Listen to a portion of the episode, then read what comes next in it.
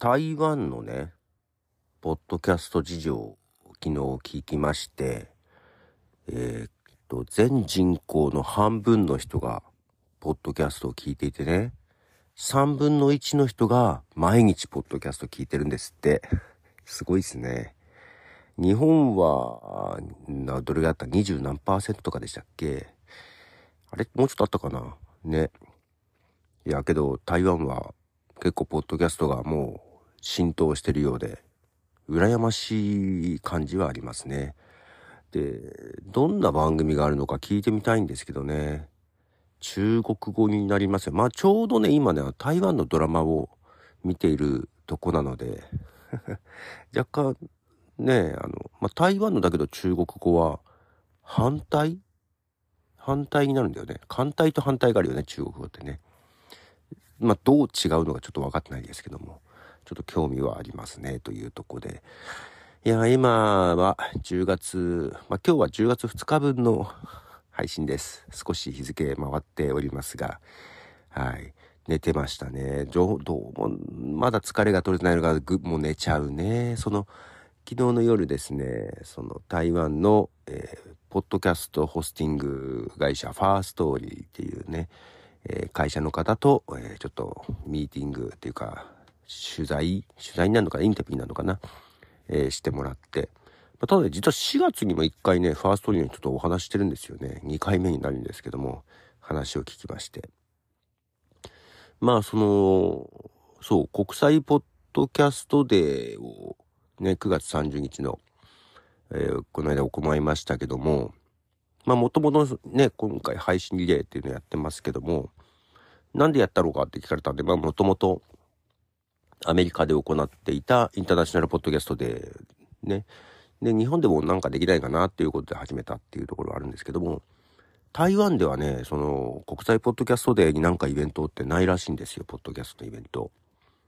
結構ね、アメリカとかヨーロッパとかはね、ちょいちょいあったりするんですけど、まあコロナの時期ちょっとね、あの、減っちゃいましたけど、まあ台湾でないらしくって、まあ、やってみたらどうですかっていう無責任なことを言いながら終わりましたけど、まあまあ、なんかね、手伝えることあったら全然手伝いますけどね。はい。えー、ちょっとね、今ね、寝起きですが、曲を一曲流したいと思います。ジャズピアニストなんですけどね、結構曲調、ポップな曲調とかも多くて全然聴きやすいアーティストです。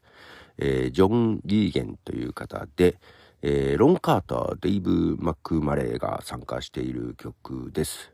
ジョン・リーゲンで Nobody But You はい、えー、ジョン・リーゲン、Nobody But You という曲ですね。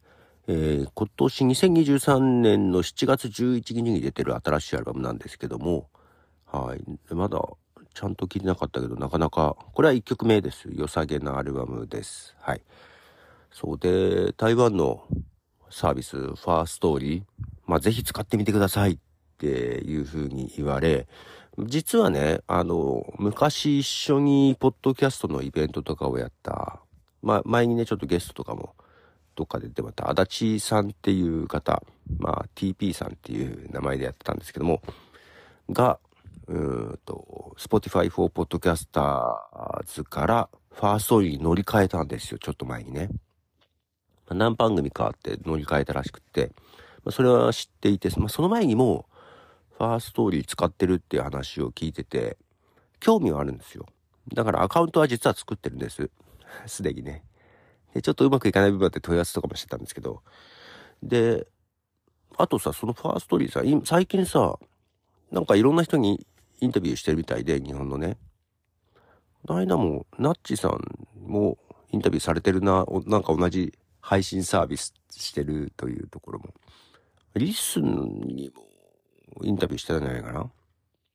だ最近そうやってね、ちょっと日本の市場を調査されてるというところはあって、で、その、まあ、一応アカウント持ってるんで、持ってるんですって話をして、で、使ってみて、ね、感想というか使い勝手とか、えー、なんか感想を教えてほしいって言われたんだけど、感想が言えるほど使ってなくてさ、とりあえずアカウント作った程度で今とどまってて、ね、いや、使ってみたいけど、もう番組が散々あるじゃない？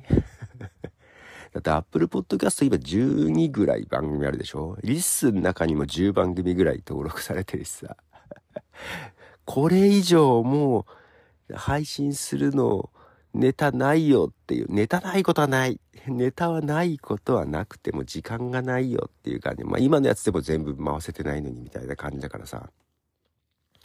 どうしようかなと思ってて。で、一個ね、だけどね、ファーストに移行したやつあの移行っていうか、あの、今もう更新終わっちゃってる、えー、著作権の時間ってやつはね、実はファーストリーに今置いてあります。で、まあそれ更新してもいいんだけど、なんかさ、うんと、台湾の方で日本の番組にも興味持ってる人がいるらしいということは言っていて、なんかどうせなら台湾の方に向けた発信がしたいよね。なんか著作権の時間じゃない気がするなと思っていて。ね。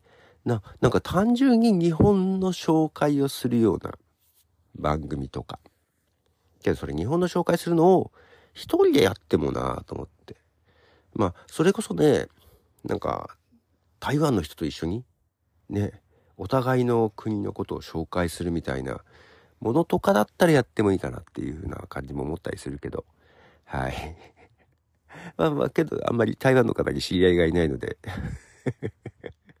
実現するかわかんないけど、まあ、そういうのか、そうね。ああ、今の名古屋ニュースを移行して、いやいやいや、名古屋は狭すぎるな。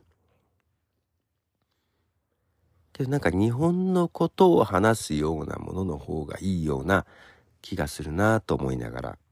はい。で、皆さんはどうですか？いかがですか？えー、ファーストーリーで1番組だけだったら無料でできるはず。有料プランがあるんだよね。そこら辺が、あの、Spotify for Podcasters と違うから、Spotify も無料だけなのがいいとこでもあり、拡張性がないところでもありますよね。はい。だからあの、なんだっけ、マネタイズのね、仕組みとかもあるはず。まあ、そこはあんまりね、えー、どれぐらいかわかんないですけども。で、日本の番組もね、今ね、100弱ぐらいはあるらしいですよ、使ってる人ね。はい。ということで、えー、えー、また寝ぼけていますが、ボトムでした。じゃあね。